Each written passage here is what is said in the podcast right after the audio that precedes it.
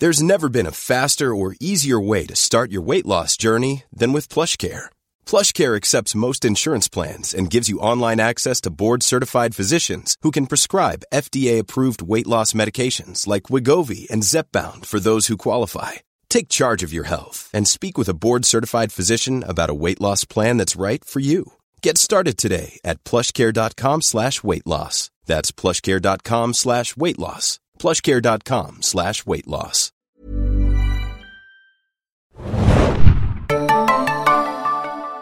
Stichwort Drehbuch, der Podcast vom Verband Deutscher Drehbuchautoren. Ich bin Oliver Schütte. Hallo und ich bin Hanna Huge von serienjunkies.de. Wir haben heute einen besonderen Anlass. Wir haben eine Kooperation zwischen zwei Podcasts hier in Deutschland. Serienjunkies.de trifft? Stichwort Drehbuch. Gott, das klingt so, als ob wir es geübt hätten. Äh, wir haben es aber gar nicht geübt, nee. Genau, und wir sind heute hier, weil wir gemeinsam, oder ich auch mehr oder weniger die Ehre hatte, äh, dieses Jahr in der Jury von dem Up-and-Coming Filmfestival gewesen zu sein, mit dem Oliver zusammen. Und wir Ende November, vom 23. bis 26. November, ich glaube 87 Filme haben sehen dürfen von dem deutschen Nachwuchs. Und wir gerne ein Special darüber produzieren würden. Genau, Nachwuchs heißt äh, eigentlich zwischen drei und 27 waren die Filmemacherinnen und Filmemacher, also zum Teil wirklich sehr, sehr jung, äh, kann man wirklich sagen. Es waren da durchaus äh, Filmemacherinnen und Filmemacher im Alter von fünf, sechs Jahren. Aber natürlich die Mehrzahl waren entweder Schüler im Bereich von 16, 17 Jahren oder auch ähm, Filmemacherinnen und Filmemacher aus, der, aus Hochschulbereichen sowohl von den Filmhochschulen als auch von anderen Schulen, die sich mit Medien und Film beschäftigen. Und es war wahnsinnig spannend, jetzt wirklich so viele Werke innerhalb von drei Tagen zu sehen. Und unter anderem durften wir auch den Bundes Moment, nee, dass ich es falsch sage, Bundesschülerfilmpreis verge vergeben. Und das war natürlich wahnsinnig spannend, mal zu sehen, was in den Schulen auch gerade passiert. Also wir durften insgesamt sogar vier Werke auszeichnen. Genau, wir haben einen Preis vergeben an diesen Bundesschülerfilmpreis und drei Preise, ein reiner Nachwuchspreis. Die Bundesschülerfilmpreise werden vergeben eigentlich an ganze Klassen oder Gruppen, die in der Schule Filme machen. Im Gegensatz zu den anderen Filmen, die manchmal auch von einzelnen ähm, jungen Menschen gemacht worden sind. Ähm, da kann sich jeder letztendlich bewerben, insgesamt für diesen Preis. Äh, das findet schon seit vielen, vielen Jahren statt, das Festival alle zwei Jahre in Hannover und ist inzwischen auch ein internationales Filmfestival. Das heißt, es gab auch eine internationale Sektion, da waren wir nicht in der Jury, da haben wir sozusagen dann auch gar nichts sehen dürfen, haben dann nur die Gewinner bei der Preisverleihung gesehen oder Ausschnitte davon gesehen. Vielleicht sagen wir mal ganz kurz, sagst du mal ganz kurz, wer mit uns noch in der Jury war? Genau, da hatten wir einen sehr bunten Mix, und zwar unter anderem die Casterin Karima El-Jamal. Auch ganz interessant, mal den Castingblick zu sehen. Wir hatten einen weiteren Autor und Produzenten, glaube ich auch, aber vor allem Autor, den Chao Chevcek. Und wir hatten eine Szenenbildnerin mit dem Team, die Reinhild Blaschke. Genau, es war ein, äh, eine sehr schöne Arbeit, kann man wirklich sagen. Natürlich sehr intensiv, weil wir ähm, im Grunde genommen 13 Stunden lang pro Tag Filme geguckt haben. Die Filme waren von einer Minute bis, ich glaube, 45 Minuten war der längste Film bei uns.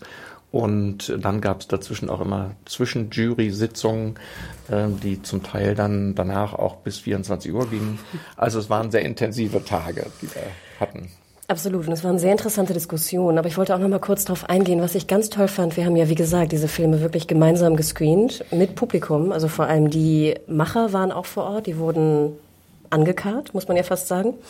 Ähm, und es war halt wahnsinnig fasziniert, weil ich glaube, ich würde sagen, von 80 bis 90 Prozent aller Filme, die wir sehen durften, waren auch der Regisseur, die Autoren oder jemand vom Team zumindest dabei, wenn nicht sogar das ganze Team. Und was ich sehr spannend fand, auch ähm, diese Veranstaltung wurde moderiert vom Stefan Rupp und er hat es wirklich fantastisch gemacht. Er hat äh, ein Kurzinterview gemacht nach jedem Screening äh, mit den Machern und das war ganz faszinierend zu sehen, wie er fünf bis zehn Minuten maximal mit den Leuten auch spricht über ihr Werk und wie toll es war, vor Publikum solche Werke zu sehen und dann natürlich mit euch darüber zu diskutieren und einfach faszinierend zu sehen, was man selber sieht, was andere sehen und wie man dann darüber diskutiert. Vielleicht zur Erklärung für die, die nicht aus Berlin-Brandenburg kommen. Stefan Rupp ist ein Moderator hier beim RBB in Berlin. Äh, ich kann mich da nur anschließen. Sehr, sehr gut gemacht. Äh, es ist anstrengend für alle Beteiligten da zuzugucken, aber er hat die Moderation sehr, sehr locker, aber auch sehr informativ gemacht. Ne? Es ist dann tatsächlich immer sehr interessant gewesen, von denjenigen, die das gemacht haben, hinterher zu erfahren, wie sind sie dazu gekommen, was für Probleme gab es bei der Erstellung und äh, wer das eigentlich ist, dass man mal wirklich die Macher und Macherinnen dann dahinter auch sieht und sich dann zum Teil auch ein bisschen überraschen lässt nach dem Motto, oh, so jung hätte man jetzt gar nicht gedacht. Und vielleicht kann man noch mal sagen, ähm, was Jung betrifft, in der internationalen Jury ist eine lobende Erwähnung ausgesprochen worden und wir alle kriegten dann nur mit, der Filmemacher kommt aus Schweden und wer kam dann auf die Bühne? Da kam ein wirklich fünfjähriger Junge auf der Bühne, der natürlich auch kein Englisch oder Deutsch sprach, äh, mit seinem Vater zusammen. Ähm, das war sehr, sehr bewegend, kann man fast sagen, zu sehen, dass sein Film anscheinend so gut angekommen ist, dass die Jury eine lobende Erwähnung ausgesprochen hat. Es war sowieso faszinierend, fand ich, wie viele ähm, junge, also Kinder muss man fast sagen, oder Teenies aus eigenem Interesse einen Film produziert haben. Also da waren natürlich äh, Filmklassen mit dabei oder diesen Projekt gemacht haben. Es waren aber auch äh, unter anderem, äh, können wir auch, glaube ich, direkt erwähnen, äh, Girl in the Mirror, ein sehr schönes Projekt von einer jungen Filmemacherin, die, glaube ich, 15 war, als sie das Projekt gestartet hat, die wirklich einfach ihre fünf besten Freunde und Freundinnen irgendwie zusammengetrommelt hat und dann ein 18-Minuten-Werk äh, produziert hat, was auch bei uns in der engeren Auswahl war. Und sie hat es nicht gemacht, weil jetzt irgendwie die, die Schule das beauftragt hatte oder es irgendwie einen Fach gab, wo man das machen müsste oder irgendwas was abgeben musste. Sie hat das wirklich aus Eigenregie gemacht. Und das wirklich wir heutzutage durch natürlich die günstigen Möglichkeiten von, von Kameras oder, oder Handykameras sogar und Schnittmöglichkeiten, dass selbst 15-Jährige wirklich einen 18 Minuten produzieren können, der bei solchen Festivals in die engere Auswahl kommt. Faszinierend. Mhm. Und man kann natürlich sagen, wir haben hier die Zukunft gesehen, die Zukunft des deutschen Films. Nicht alle davon werden ähm, später mal im deutschen Film arbeiten, aber durchaus auch bekannte Filmemacher haben da bei dem Festival angefangen. Die haben da ihre ersten Filme gezeigt, sind prämiert worden oder auch nicht prämiert worden. Aber insofern gibt es natürlich, abgesehen auch von den Personen, wo man sagen kann, die, denen begegnet man dann vielleicht in 10, 15 Jahren nochmal, ist natürlich immer die Frage, was interessiert die Filmemacher gerade? Was ist so en vogue, welche Themen werden da verhandelt und da wollen wir uns ja auch drüber unterhalten. Welche Art von Film ist gerade en vogue und welche Themen werden verhandelt, welche Genres vielleicht auch. Ne? Ja, es war wahnsinnig mutig. Also ich glaube, wir können schon mal vorweggreifen, dass äh, rein thematisch und auch vom Genre insgesamt da äh, faszinierend, was wir gesehen haben in den 87. Äh, 87, 87 Werken. Und ich glaube, wollen wir gleich mal über die Gewinner eigentlich sprechen? Wollen wir mit denen anfangen? Ja, vielleicht fangen wir tatsächlich mal an, indem wir ein bisschen was über die Gewinner erzählen. Auch ähm, willst du mal anfangen?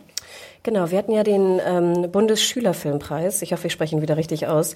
Und da hat ein Werk gewonnen, äh, was sich Tahir nennt. Und das war von einer jungen Filmemacherin, die wir auch kennengelernt haben, die, glaube ich, 17 war, als sie den Film produziert hat. Wir reden jetzt natürlich aus unserem Gedächtnis. Verzeiht, wenn wir nicht alle Fakten haben.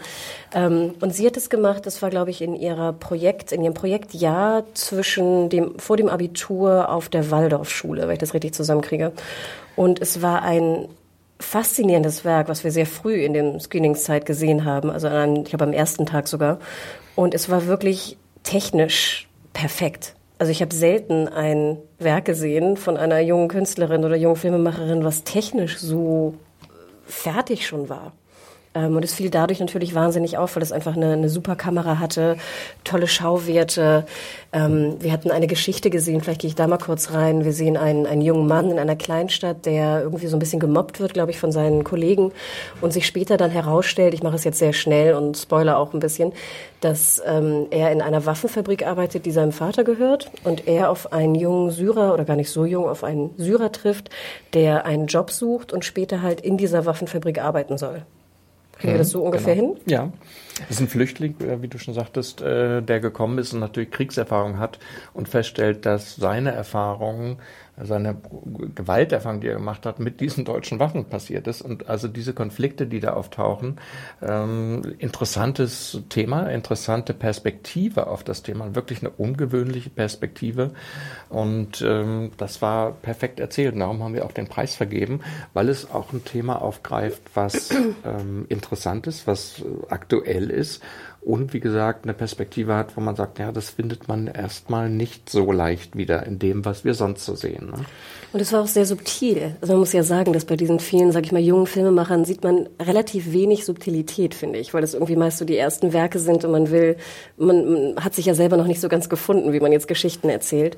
Und es war so ganz zart erzählt. Also man wusste am Anfang gar nicht, worum geht es jetzt. Und erst nachher kam auch so auf so ganz leichten Füßen eigentlich diese Geschichte mit dieser Waffenfabrik, mit, wir haben Waffen auch gesehen, wo sie dann erzählte, wie sie so ein, ich glaube, so ein, so ein Plastikmodell irgendwie online bestellt hat und was auch super aussah.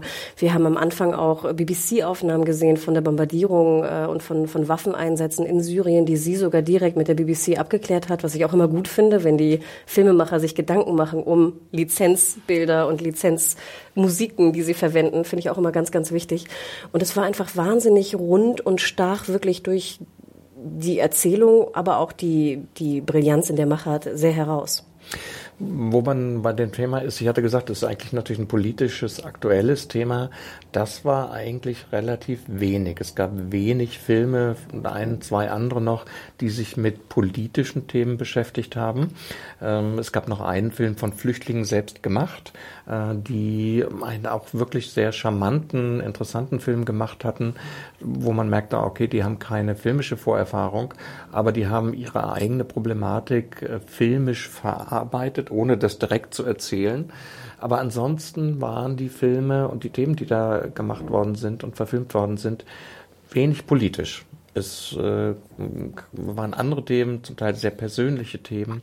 Aber das große Ganze im Blickfeld, äh, das kann man sagen, hat die jungen Filmemacher erstmal nicht interessiert. Hm? Liegt vielleicht an der Komplexität. Ich kann mir vorstellen, dass es vor ähm, Jahren noch anders war, dass man da vielleicht mehr politische Filme hatte, aber das ist im Moment nicht en vogue. Ähm, ich finde, man sah auch in den, im Bundesjugendfilmpreis, dass äh, viele Themen eigentlich immer um Schule gingen. Klar, wir haben dann irgendwie auch Werke gesehen von, von Zehnjährigen, von Zwölfjährigen und natürlich drehen die ja auch über das, was sie am besten kennen. Da war viel, da war so ein Actionfilm drin, der auch eigentlich ganz witzig war mit einem, so einem Harry Potter Darstellern, mit Zauberkraft, mit Special Effects, mit einem Dinosaurier, der irgendwie in der Turnhalle rumläuft oder was war das im, im Umkleideraum. Ähm, wir haben Mobbing-Inhalte natürlich auch gesehen von, von vielen, das klingt jetzt ein bisschen komisch, aber viele weibliche Filmemacher haben sich eher mit Mobbing oder Schönheit beschäftigt. Also ich finde, man merkt sehr stark, dass natürlich im jungen Alter man das dreht, was einen gerade persönlich betrifft. Wobei natürlich die Filmemacher zum Teil dann auch schon älter waren. Ich sagte, dass möglich ist es bis 27 da einzureichen. Also ich war jetzt gerade noch bei dem Jugend äh, genau, versus genau, Bundesschülerfilmpreis. So genau, da gibt es äh, zwar keine Altersbeschränkung, aber äh, da die Teilnehmer aus der Schule kommen müssen, war auch das Feld da ungefähr bis 18, 19 der, äh, der Bewerber oder der Filmemacher auch. Genau, vielleicht kann man noch mal ganz kurz weiter schildern, wen die Jury, wen wir da noch ausgezeichnet haben und warum es, worum es da ungefähr geht. Die, äh, es gab keinen ersten, zweiten und dritten Preis, die waren alle gleichberechtigt, die Preise. Und äh, also der, einer der Preise, den wir ausgesucht haben, ging an. Am Tag die Sterne? Genau, am Tag die Sterne ist ein Thema gewesen, wo es letztendlich um Amoklauf ging, aber auch wieder eine interessante Perspektive, weil der Amoklauf war schon lange, lange Zeit vorbei. Es ging darum, wie die Menschen, die davon betroffen waren, damit umgehen. Da kommt ein ein, ein Bruder eines Amokläufers wieder zurück in das Städtchen, in das Dorf, in dem das passiert ist. Und äh, wie sind die anderen damit umgegangen? Wie ist auch er damit umgegangen? Auch da wieder erzählerisch ähm, eine gute, interessante Perspektive. Auch filmisch sehr interessant, auch filmisch sehr gut gemacht, professionell gemacht, kam auch aus einer Hochschule der Film. Und äh, das ist etwas, wo man sagt, ja, da sind natürlich die Filmemacher sehr dicht dran, äh, thematisch sehr dicht dran. Und das ist etwas, was du beschreibst, was ja so eine Mischung ist aus, ah, das kommt aus meinem Umfeld, aber im weitesten Sinne natürlich ein politisches Thema, ein gesellschaftspolitisches Thema auch. Ne? Absolut. Und ich glaube, die Filmemacher waren so ungefähr 25, 24, 25. Also klar, ne, je mehr wir aus der Schule rausgehen oder aus dem Schüleralter rausgehen, ne, umso erwachsener werden natürlich dann auch meist die Inhalte. Ähm, Am Tag die Sterne war, glaube ich, auch mit Abstand der längste Film, den wir gesehen haben, mit 45 Minuten. Ähm, war wahnsinnig schön, wie du schon sagtest, gefilmt. Es spielte sehr viel draußen, also in einer wunderschönen, sonnendurchfluteten Wiese. Ähm, der Bruder, der zurückkommt, trifft auch dann auf die, auf ein junges Mädchen, eine Freundin vom eigentlichen Amokläufer. Und es bildet sich so eine ganz zarte, ja, Liebesgeschichte kann man das gar nicht nennen. Eine zarte Trauergeschichte ist es eigentlich, ne? Mhm, genau. Und das war sehr ungewöhnlich, wie du schon sagst. Ich fand es ganz schön, dass man auch nicht so mit der Brechstange auf den Amoklauf einging. Es ging wirklich eigentlich mehr um die, die zurückbleiben und wie die damit umgehen. Und das war sehr einfühlsam gemacht. Das meinte ich mit erzählerischer Perspektive. Das muss man insgesamt schon sagen, dass hier eine sehr große Vielfalt, filmische Vielfalt ist. Und damit meine ich jetzt nicht äh, unbedingt die Art und Weise, wie gefilmt worden ist, sondern die erzählerische Vielfalt. Das heißt, äh, so Perspektiven aufgemacht, die sehr interessant und sehr spannend sind. Und äh, das kann man insgesamt sagen, äh, wenn wir uns das angucken, was hier in Deutschland so produziert wird, sprich im Fernsehen oder auch im Kino, was ja doch auch vom Genre her sehr beschränkt ist, äh, dann, wenn man da reinguckt, dann ist da eine große Lust auf Experiment. Auch formale Experimente, die jetzt nicht unbedingt ausgezeichnet worden sind, weil sie zum Teil auch sehr kurz waren, aber formale Experimente gemacht, ähm, die einfach Spaß bringen, dazu zu gucken. Und da ist man fast auch schon beim äh, einem weiteren Gewinner bei äh, Blake, ja, was also das war wirklich, äh, glaube ich, mit eins der der wildesten Projekte, die wir haben sehen dürfen. Und vielleicht muss man auch dazu sagen, es war der dritte Screening-Tag. Es kommt ja auch immer so ein bisschen darauf an, wann man die Filme gesehen hat. Ne? Da sind wir natürlich auch nicht äh, immer ganz, ganz objektiv. Und Blake war, glaube ich, einer der letzten Slots, die wir hatten am letzten Screening-Tag, ähm, relativ spät am Abend, also ich glaube 18 Uhr oder ähnliches lief der. Und was haben wir da gesehen? Es war eigentlich ein typisches Genrewerk. Es war ein Superhelden dystopische Zukunftswerk. Es war so ein bisschen für mich sah das aus wie eine Mischung aus, ähm, ich weiß nicht hier, äh, wie heißt diese Reihe? Ähm, verschiedene Actionfilme, so Hunger Games meets irgendwie, ich weiß gar nicht, so äh, genau, so Superhelden. Es waren sehr viele Effekte drin. Es gab eine weibliche Superheldin, die äh, nachher auch eine lesbische Superheldin äh, ist. Ähm, wir haben Waffen gesehen. Wir haben äh, sehr ironisch witzige Dialoge gehört, die gar nicht auf den Ernst eigentlich der eigentlichen Story direkt passten, wo man sich eigentlich man war eigentlich eher in der Comedy nachher gelandet wenn man es so betiteln möchte. Es war Wahnsinn und das Publikum hat es hundertprozentig angenommen. Also es wurde gepfiffen, es wurde applaudiert, es gab Gegröle, es gab Lachen, also über die, die Witze, die auch die Ironie, die sozusagen ähm, transportiert wurde. Und es war wirklich mit Abstand, fand ich, vom, vom Publikum-Feeling her eins der interessantesten Werke, die wir gesehen haben an dem Abend. Und das ist natürlich ganz interessant, wenn man da mal reinguckt und sagt, ja, wir sind in Deutschland ja, ich sagte schon im Kino, aber auch gerade im Fernsehen sehr, sehr, sehr eingeschränkt, was die Genres betrifft. Und da gibt es junge Filmemacher, die große Lust haben auf ein Genre, das man uns Deutschen auch vielleicht handwerklich gar nicht zutraut, was sie aber wirklich äh, sehr, sehr gut gemacht haben und mit großer Lust merkte man gemacht haben. Und das ist eigentlich was Tolles. Hm, jetzt kann man nur hoffen, dass diejenigen, die über Filme entscheiden und Fernsehserien und Sendungen entscheiden, diese Lust auch mitkriegen und sagen, ja, wenn da eine Lust da ist, dann kann man das auch durchaus mal ausprobieren und echt extrem ausloten, was wir an Genres durchaus hier machen können. Ja, man ist ja immer so geneigt, auch wie gerade bei Serienjunkies.de, wenn wir über Serien reden, gerade wenn wir über Sci-Fi-Serien reden, sagen wir immer so, oh Gott, bloß nicht eine deutsche Sci-Fi-Serie. Ne? Das wird zu wenig Geld, zu wenig Budget, es sieht scheiße aus, wir wollen es nicht. Und da muss ich ganz ehrlich sagen, wie du schon sagtest, bei Blake, es sah wirklich gut aus. Die Effekte haben super funktioniert, es war so ein bisschen blurry, alles irgendwie so eingefärbt, die, die Waffen haben gut ausgesehen. Nachher hat sie auch erzählt, die, die junge Filmemacherin auf der Bühne, dass die, dass die Rüstung, die die Hauptdarstellerin anhat, eigentlich so eine Motorradfahrausstattung war war für, für Männer, weil es sowas auch nicht für Frauen scheinbar gibt. Ähm, und wie du schon sagst, man merkt da einfach diese wahnsinnige Liebe mit dem Team, dass die einfach wirklich alles zusammengenommen haben, um dieses Werk zu produzieren. Auch von der Filmhochschule interessanterweise. Mhm, genau, aus Köln. Und ähm, ja, das macht Hoffnung, dass zumindest äh, eine Bereitschaft auch da ist, sich damit zu beschäftigen. Wie gesagt, Hoffnung in der Hinsicht, dass das vielleicht auch mal in den nächsten Jahren kommt, dass diese Filmemacher und Filmemacherinnen sich dann auch durchsetzen mit anderen Genrewünschen, als wir derzeit haben. Absolut. Also wir hoffen auch, wir haben da auch da uns sehr eingesetzt, dass diese ähm, Preisgewinner auch äh, vielleicht online mal zugänglich sind für alle Hörer da draußen. Wir halten das weiterhin im Blick, aber wenn ihr mal irgendwie über Blake stolpern solltet, schaut es euch an. Die 18 Minuten, Minuten werdet ihr, glaube ich, nicht vergessen.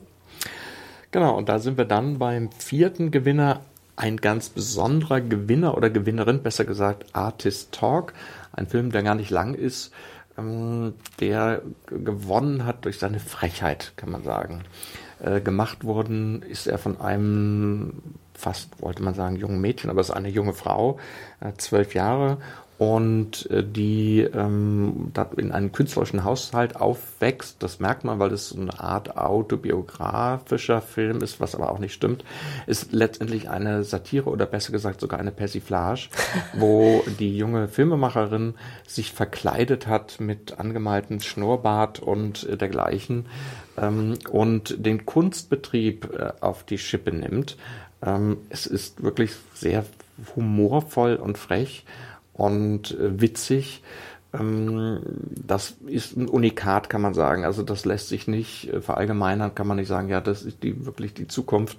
Ähm, aber was deutlich wird auch, ist von die große Lust, von der du auch schon gesprochen hast, die große Lust, einfach mal was zu machen. Das ist entstanden, weil sie gesagt hat, ich will mal irgendeinen Film machen, hat sich dann ganz spontan mit ihrem, glaube ich, sogar etwas jüngeren Cousin, äh, Cousin zusammengetan und äh, haben sich verkleidet, haben äh, aus ihrem Leben gegriffen. Äh, wie gesagt, es kommt aus einem Künstlerhaushalt. Die beiden Eltern sind selbst Künstler und äh, haben sich einfach kein Blatt vor den Mund genommen und ironisch äh, mit der Welt, der Kunstwelt auseinandergesetzt. Das merkt man insgesamt, wenn man da dann drei Tage sitzt und das auch vergleicht mit anderen Erfahrungen, die man gemacht hat, wie frisch und äh, wie frech äh, die da rangehen und äh, wie unfrisch und unfrech dann andere Juryerfahrungen sind oder wenn man sich deutsche Filme anguckt, ähm, die man dann tatsächlich im Kino sieht oder im Fernsehen sieht, ähm, dass das gar nicht so ist. Also dass da die Frische fehlt, dass da die Frechheit fehlt. Äh, und das war wirklich, wenn man das mal sozusagen insgesamt sich anguckt, äh, das Schöne daran zu sehen, dass es eigentlich auch anders geht. Und ich würde auch sagen, was du schon meintest, es war wahnsinnig frech und mutig. Ich würde sogar sagen, als Serienjunkie würde ich das Format fast als Mockumentary betiteln, denn mhm. so war es eigentlich aufgezogen, wie eine klassische Mockumentary. Und es hat wirklich funktioniert. Wir haben gelacht. Und ich finde ja immer, wir schauen ja auch in Deutschland, es gibt ja auch Comedies immer noch, neue Comedies, die irgendwie rauskommen. Und es ist wirklich sehr, sehr selten, dass ich in einem Comedy-Piloten, selbst auch in den US-Produktionen, lache im Piloten. Ich finde, es ist sehr, sehr schwierig, logischerweise. Mhm. Und sie hat es wirklich gebracht, äh, in diesen zwölf Minuten, ich glaube, zehn, zwölf Minuten war der, der Film lang, ähm, dass wir alle, die gesamte Jury, die ja auch, weiß Gott, unterschiedlich genug ist, wir haben alle gelacht. Mhm. Bei den gleichen, bei unterschiedlichen Momenten. Und sie hat es wirklich fantastisch rübergebracht mit einer Hutzpe auch in der Hey, it's Danny Pellegrino from Everything Iconic. Ready to upgrade your style game without blowing your budget? Check out Quince. They've got all the good stuff, shirts and polos, activewear and fine leather goods, all at 50 to 80% less than other high-end brands. And the best part? They're all about safe, ethical and responsible manufacturing. Get that luxury vibe without the luxury price tag. Hit up quince.com slash upgrade for free shipping and 365 day returns on your next order. That's quince.com slash upgrade. In den Wohnungen der Eltern gedreht, die Eltern kommen auch drin vor ähm, und mit einem Charme und einem ja, was ist, ganz, sowas habe ich auch lange noch nicht gesehen, glaube ich. Mhm. Und ich glaube, deswegen ähm, hat es auch so eingeschlagen bei uns. Und dann sieht man natürlich dieses zwölfjährige Mädchen, die, die auch schon sehr weit ist, durch scheinbar auch diese, diese, ähm, das Aufwachsen in einer solchen Familie, die viel mit Künstlern auch zu tun haben. Aber wie, wie cool sie das gemacht hat. Also wirklich Hut ab. Mhm wir konnten uns entscheiden, aber es tat uns dann doch leid, dass wir nicht alle äh, auswählen konnten, oder die meisten zumindest. Und so haben wir dann relativ viel lobende Erwähnung vergeben, auch. Und da sind ein paar, die auch exemplarisch sind, zum Beispiel äh, Bug City ist ein Animationsfilm. Es gab einige hochkarätige, was die nicht nur die inhaltliche Qualität, sondern auch die Machart betrifft, sehr, sehr hochkarätige Animationsprojekte. Bug City ist so eins. Ähm, eine Geschichte spielt in Computern und handelt von Bugs als Hauptfiguren und äh, handelt auch ein bisschen vom Innenleben von Computern und war auch sehr amüsant, sehr äh, auch das wiederum frech und äh, frisch tatsächlich in der Machart und auch vom Inhalt her. Ähm, das kann man sich richtig sogar als längeren Film vorstellen. Das war natürlich ein Kurzfilm, aber das kann man sich eins zu eins sehr, sehr gut vorstellen als 90-Minuten-Film. Auch, ähm, wie gesagt, handelt von diesen Bugs, die da in Computerwelten, in den Chips hin und her laufen und sich bewegen. Ähm, das war beeindruckend, auch wegen der Qualität, aber es gab auch andere Animationsfilme, die die es mit amerikanischen teuren Produktionen, aber auch deutschen teuren Produktionen aufnehmen konnten. Ich glaube, da müssen wir einfach auch natürlich feststellen, dass jetzt im Jahre 2017 oder wann auch immer diese Filme produziert werden, dass die technischen Möglichkeiten einfach so weit fortgeschritten sind, dass da war zum Beispiel ein 14-jähriger Junge, glaube ich, oder 15-jähriger Junge, der hat ein wahnsinnig surreales äh, Werk auf die, auf die Leinwand gebracht und das hat er irgendwie, ich glaube, in sechs Wochen am Computer mit einem, mit einem Free-Programm irgendwie programmiert. Und das war, das war Wahnsinn. Das war fast so ein bisschen wie eine Übung von technischen Möglichkeiten, die er da hinkriegt am Computer. Aber dass auch die anderen Werke Werke, die du erwähnt hast, oder auch Bug City, dass es wirklich möglich ist, qualitativ hochwertige Animationsprojekte in wenigen Monaten mittlerweile herzustellen, wo man früher noch irgendwie ein 30-Mann-Team brauchte, die, ich weiß nicht, drei Jahre lang rumgerendert haben, ähm, hat man jetzt wirklich ein Mann oder bei Bug City, glaube ich, ein Drei-Mann-Team, die drei Monate dran gearbeitet haben. Und es war wirklich, ähm, du kannst es im Kino ausstrahlen. Mhm. Erstaunlich. Ja.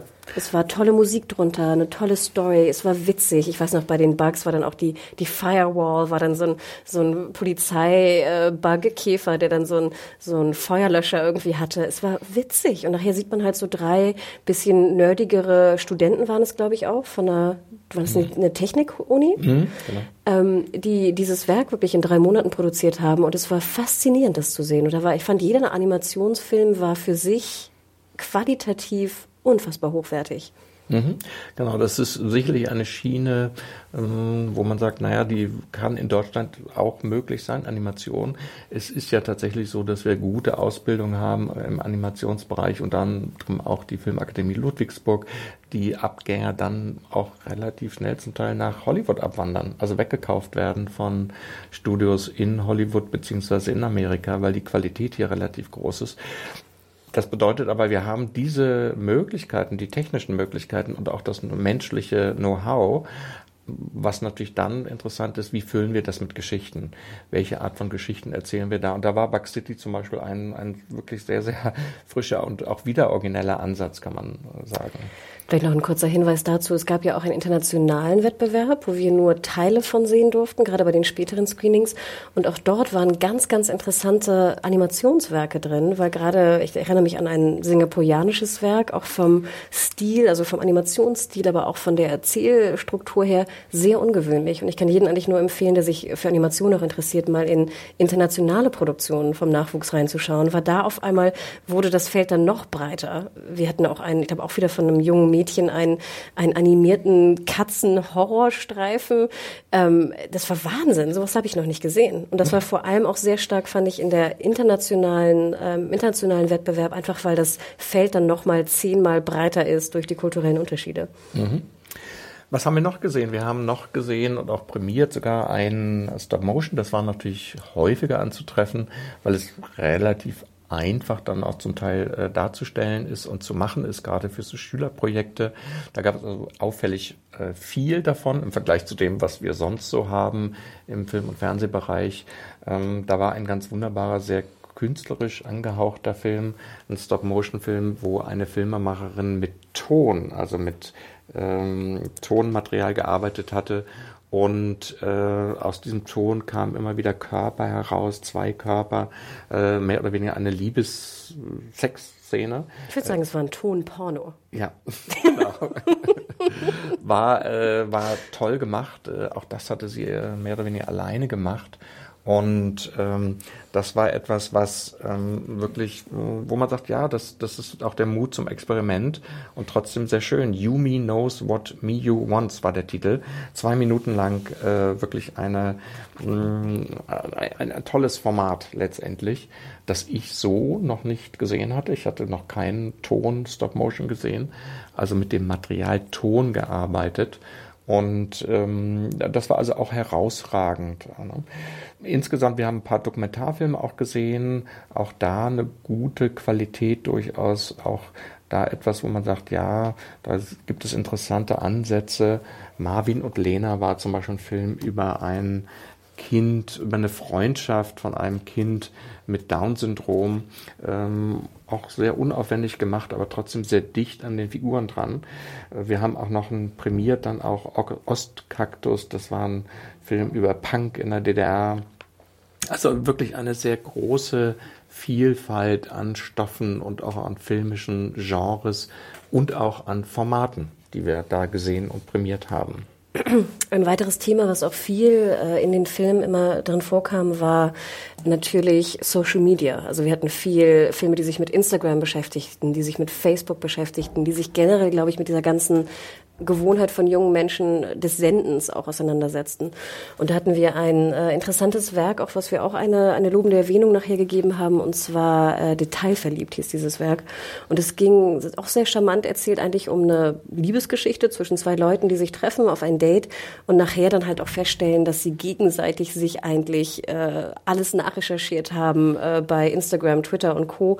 Und die große Frage natürlich dann im Raum steht, mit was rede ich eigentlich mit einem Menschen, den ich gerade kennenlerne, wo ich aber schon das Gefühl alles kenne, was er auf Twitter und Instagram verbreitet hat. Und das war sehr charmant in Detailverliebt rübergebracht, weil wir haben leider auch andere Werke gesehen, was ich sehr erschreckend fand manchmal, von jungen Filmemachern, wo ich das Gefühl hatte, als ob sie das für normal halten, dass man speziell jetzt, wenn man neue Frauen oder Freundinnen potenziell kennenlernen möchte, dass man die halt komplett irgendwie stalkt. Und dass man sie nicht nur stalkt auf ihren Social-Media-Kanälen, sondern dass man sie auch verfolgt in der Straße. Dass man, also wirklich, dass dieses Stalking-Thema, was natürlich auch durch ein, eine Welt, in der wir uns heute ähm, befinden, in der wir sehr viel senden, ähm, prädestiniert dafür ist, dass leider auch manche das, habe ich das Gefühl, so ein bisschen falsch verstehen. Und da war Detailverliebt einfach ein schönes Beispiel, dass man das auch charmant und nicht creepy, ich benutze jetzt aus Versehen das englische Wort, rüberbringen kann. Und ich finde es auch wichtig, dass das nochmal deutlich gemacht wird, dass man eigentlich nicht Frauen gewinnt, indem man sie verfolgt. Ja, das war natürlich äh, auffällig, dass die Social-Media-Geschichten wie Facebook Normalität sind in den Filmen. Ne? Also da, das ist nichts mehr Besonderes. Ähm, du hast gesagt, das kann man positiv und negativ dann einsetzen. Im Detail verliebt war es sehr witzig und in dem Sinne positiv eingesetzt, weil man sich auch ironisch damit auseinandersetzt, mit dem eigenen Verhalten äh, über den anderen möglichst viel durch soziale Medien zu erfahren. Und ähm, aber ansonsten wurde das eigentlich auch nicht kritisch thematisiert. Ich sagte es ganz am Anfang schon, es war wenig politisch, es war insgesamt auch wenig kritisches ähm, zu sehen, sowohl in den Dokumentarfilmen als auch in den fiktionalen Filmen, äh, war es nicht so, dass die Filmemacher und Filmemacherinnen sich äußerst kritisch mit was auseinandergesetzt haben. Ein paar Sachen haben wir jetzt schon gesagt. Tahir zum Beispiel war so, dass man sich mit der Umgebung, dem Umfeld, äh, ich sage das nochmal, kritisch auseinandergesetzt hat. Nee, das scheint die jungen Filmemacher nicht umzutreiben. Also Kritik am bestehenden, am System, wie man so schön sagen könnte, das ist nicht mehr ähm, angesagt. Ja, es war eher so, dass ich darstelle, was gerade passiert. Ne? Also bei den, bei den jüngeren Werken war natürlich auch Thema Mobbing immer ein Thema. Ähm, wir hatten, glaube ich, auch Suizid, Ritzer. Also das wurde auch oft angesprochen, aber du hast recht, nicht in einer kritischen oder analytischen Art und Weise, sondern eher in einer darstellenden Art und Weise. Mhm. Ähm, aber das waren natürlich auch klassische, so, so blöd es klingt, äh, Themen, die behandelt wurden. Wir hatten noch ein ganz wildes Werk, worüber wir viel geredet haben, mit, mit einer Sekte, also wo eine Art von Sekte dann in äh, Schulkinder irgendwie verführen wollen. Ähm, man merkt oft, dass, dass auch solche Schulthemen oder Schulklassen solche Themen angehen wollten, es dann aber manchmal auch so ein bisschen ähm, nicht funktioniert hat. Ich erinnere mich auch an ein Werk, wo es um einen, auch einen Amokläufer ging, interessanterweise, der ganz viele Killerspiele spielt. Das war so ein bisschen das obere Thema. Und sie hatten das, finde ich, eigentlich ganz schön aufgebaut mit einer eher dokumentarischen Herangehensweise und Fake-Interviews die sehr gut funktioniert haben, auch vom Schauspiel her. Und dann wurde aber leider in der, in der Analytik war es ein bisschen dünn, fand ich leider im Endeffekt. Ähm, und das hat man sehr oft gesehen, finde ich. Also, dass wenn es um eine Analyse ging, dass dann auch leider logischerweise, ich meine, wie waren wir mit 16 oder 15, ne? Ähm, dass es dann fast manchmal ein bisschen äh, zu wenig vielleicht auch analysiert wird. Mhm. Naja, ich, das weiß ich gar nicht, ob das ähm, nicht auch tatsächlich eine Frage ist, dass die das, äh, die jungen Filmemacher das heute gar nicht mehr so interessiert, ähm, so also sich damit dann tatsächlich analytisch auseinanderzusetzen. Muss man mal festhalten, muss man sagen, da ist im Moment nicht so, ähm, wird also eventuell auch in ein paar Jahren dann nicht so sein, ähm, dass das quasi im Vordergrund steht. Ne? Das steht schon auch im Vordergrund ähm, eine große Lust, ist einfach sich filmisch auszudrücken. Das fand ich insgesamt das Besondere auch, äh, diese große Lust, die äh, da ist, die ich sehr spannend finde, wenn man das als Erwachsener auch unterstützt, bei eventuell eigenen Kindern oder auch in Klassenschulen oder in anderen, bei anderen Verwandten, wenn man mit jungen Leuten zu tun hat, die das heute wirklich als Hobby auch machen können und zwar auch alleine machen können. Gut, man braucht dann eventuell Schauspieler, aber ähm, es gab immer wieder Filme, wo die Energie von einer Person dahinter steckte und heutzutage mit den technischen Möglichkeiten da braucht man nicht viel. Man hat im Smartphone eine Kamera, man hat auf jedem Computer kostenlos ein Schnittprogramm und wenn man es ein besseres sein soll, dann kann man ein bisschen Geld investieren. Und das ist natürlich gut investiertes Geld, wenn man da als Erwachsener, als Eltern sagt, wir investieren da in das Equipment äh, durchaus mal rein. Ähm, das, das ist heutzutage anders als noch vor 20, 30 Jahren, wo man einen großen Berg an Herausforderungen hatte, äh, auch was das Geld betrifft, ähm, ist, ist das etwas, was leicht ist. Und insofern kann man Hoffnung haben, dass eine junge Generation anders mit Medien aufwächst, nämlich selbstmachend, auch viel mehr, als das früher der Fall war. Absolut. Ich erinnere mich noch gerne an ein Werk, was du, glaube ich, auch angedeutet hattest, wo wirklich so drei, vier Jungs sich einfach zusammengetan haben und auf einer Baustelle so ein Action-Kurzfilm gedreht haben. Also es war wirklich keine große Story, keine vielen Dialoge, sehr viel so Slow-Mo-Action-Szenen mit einer Verfolgungsjagd, die fand ich technisch relativ gut funktioniert hat in den Actionsequenzen. Natürlich jetzt äh, keine große Charakterbildung oder ähnliches drin hatte. Aber das war auch typisch, wie du sagtest. Es waren einfach vier Buddies, die sich irgendwie gelangweilt haben und einfach gesagt haben, hey, jetzt produzieren wir einfach einen Film äh, und wir treffen uns und drehen den irgendwie, ich glaube an einem Tag haben sie den abgedreht auf der Baustelle und haben den dann einfach geschnitten. Und ich fand, das war relativ erstaunlich gut was sie da abgeliefert haben. Mhm, ja. ähm, und da gebe ich dir absolut recht, wie schön eigentlich heutzutage, dass du halt nicht von der von der Schul AG abhängig bist. Wir hatten nämlich auch eine Film AG äh, früher in der in der Schule, lange Jahre ist es her, und dann mussten wir, glaube ich, die Öffnung von tut er nicht am Moon, dem Grab, nachdrehen von Lord Carter. Und wir hatten alle keinen Bock dazu, aber wir mussten es irgendwie tun. Und dass man jetzt die Freiheit wirklich hat, sich mit seinen Freunden zusammenzusetzen und dann vielleicht, genau, den Herbstferien, das haben die, glaube ich, gemacht. Ne? Ich glaube, es waren mhm. Herbstferien ähm, so etwas zu machen. Faszinierend. Und ich wünschte, dass es auch noch mehr tun, denn wir haben auch parallel zum Up and Coming Festival gab es auch eine, eine Lehrerweiterbildung. Das fand ich sehr interessant. Also, dass auch die Macher vom Up and Coming, glaube ich, Lehrer darin unterstützen, solche Filmklassen, Film-AGs zu leiten, was für neue technischen Möglichkeiten sie haben, welche besseren Varianten sie finden können, um mit den, mit den Schülern zusammen ein Werk zu produzieren und den Nachwuchs da natürlich zu fördern. Das fand ich sehr, sehr faszinierend, weil diese, waren relativ viele Lehrer da. Es waren, glaube ich, relativ lange Workshops auch. Und das finde ich natürlich nur unterstützenswert, denn ich denke, das äh, ist sehr, sehr sinnvoll. Mhm.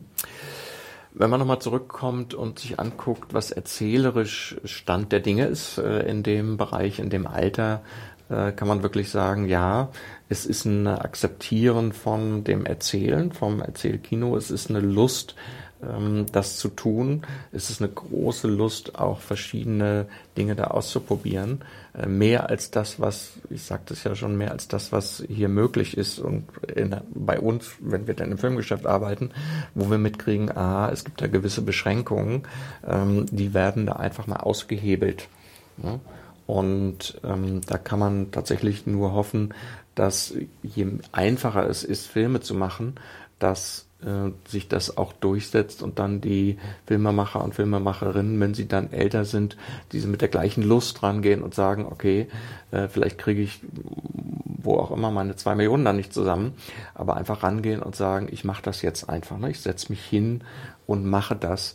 Die positive Erfahrung, die sie hatten und haben und eventuell auch durch so einen Preis, der ja auch ein bisschen ähm, mit einem finanziellen Preis versehen ist, äh, dass sie sagen, okay, äh, ich gehe diesen Weg weiter.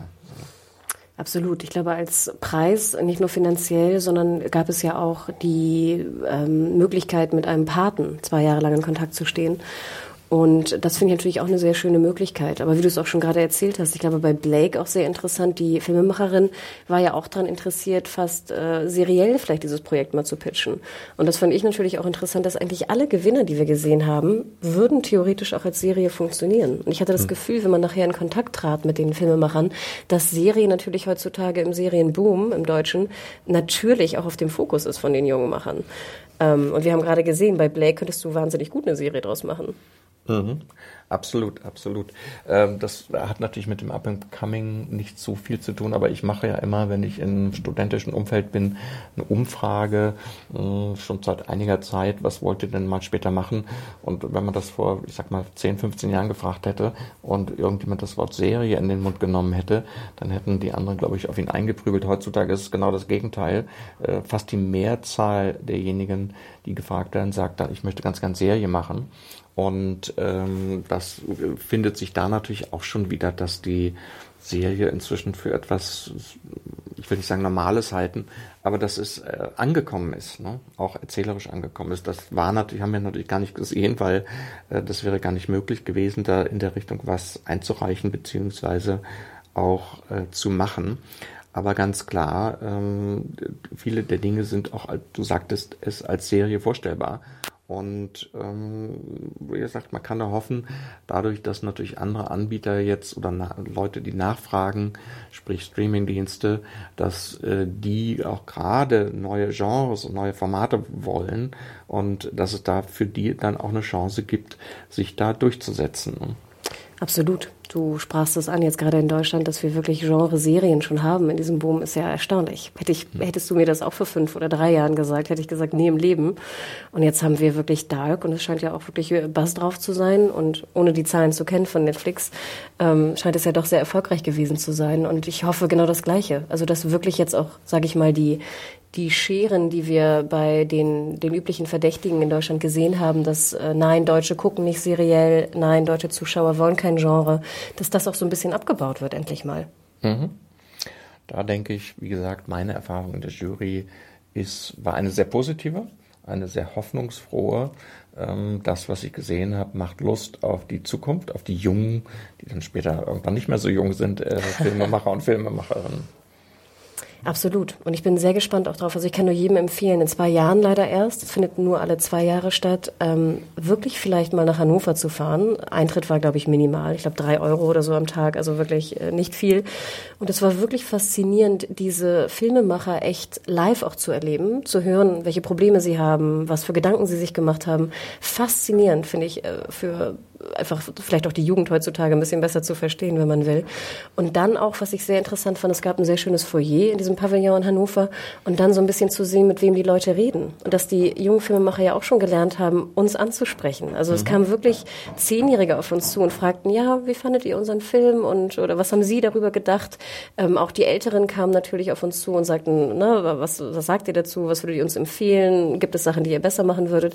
Ich fand dieses, es war so ein man merkte auf einmal, wie toll auch diese Filmemacher es fanden, halt nach Hannover eingeladen zu werden, sich untereinander vielleicht zu connecten, äh, Feedback zu bekommen. Und ich, ich fand, es war faszinierend und erstaunlich. Und ich kann jedem nur empfehlen, nehmt euch vielleicht mal wirklich ein, zwei Tage frei, äh, vielleicht nächsten, also im November in zwei Jahren, fahrt nach Hannover und schaut es euch an, denn also faszinierend. Und ich denke, wenn man dann vielleicht gar nicht, also wenn man älter ist und dann äh, sagt, okay, hm, aber dass man, äh, wenn man im Umfeld junge Leute hat, sagt, komm, äh, das gibt es da da, da gibt es einen Einreichtermin, äh, darauf hin zu arbeiten. Man hat auch gemerkt, da gibt es durchaus Einreichungen, die waren schon ein paar Mal da und die arbeiten dann immer auf den Einreichtermin hin und äh, bewerben sich dann da und werden dann auch, äh, weil die Qualität dann dementsprechend gut ist, auch immer wieder angenommen. Die, es gab ja sehr, sehr, sehr viele Einreichungen, über 3000 äh, dafür und letztendlich insgesamt werden das so im Durchschnitt auch mit den internationalen so 160 Filme gewesen sein. Und trotzdem, also die Filmemacher in dem Alter, ich sagte es eingangs schon von drei bis 27, äh, zu motivieren, daraufhin sich zu bewerben, weil das Tolle ist, genau wie du gesagt hast, man ist da mit Gleichgesinnten zusammen. Absolut. Also wirklich faszinierend. Schaut euch das nochmal an. Äh, es gibt auch eine Website dafür mit den ganzen Terminen, wann, die, wann der Einsendeschluss ist. Ich glaube, ein Film muss immer bis zu einem bestimmten Termin fertig sein und eingereicht werden. Ähm, ihr müsst unter 27 sein. Ähm, und ich, absolut. Ich habe auch eine, eine Freundin von mir, ist äh, bisschen macht sie Animation und ist auch noch relativ jung. Und ich habe ihr auch gesagt, du, du musst dabei sein nächstes Mal. Schick es einfach hin, arbeite darauf hin. Das ist ja auch mal ganz gut, so eine Deadline zu haben. Ähm, denn ich kann es wirklich jedem nur empfehlen. Und äh, auch in Hannover, es war toll, diese strahlenden, motivierten Gesichter zu sehen. Mhm die man sich manchmal natürlich auch noch von den älteren Filmemachern wünscht. Absolut. Ja, klasse. Ja, das war unser gemeinsamer Podcast. Ähm, das war eine Doppelproduktion. Gerne empfehlen wir gegenseitig unseren Podcast weiter. Und im Sinne, wenn Sie unseren hören, dann hören Sie auch Serienjunkies und umgekehrt vielleicht. Auch und vielleicht haben wir in Zukunft nochmal die Gelegenheit, was gemeinsam zu machen und eine Art Crossover-Veranstaltung und Podcast zu machen. Super. Ich danke sehr für die Einladung. Bis zum nächsten Mal. Ciao.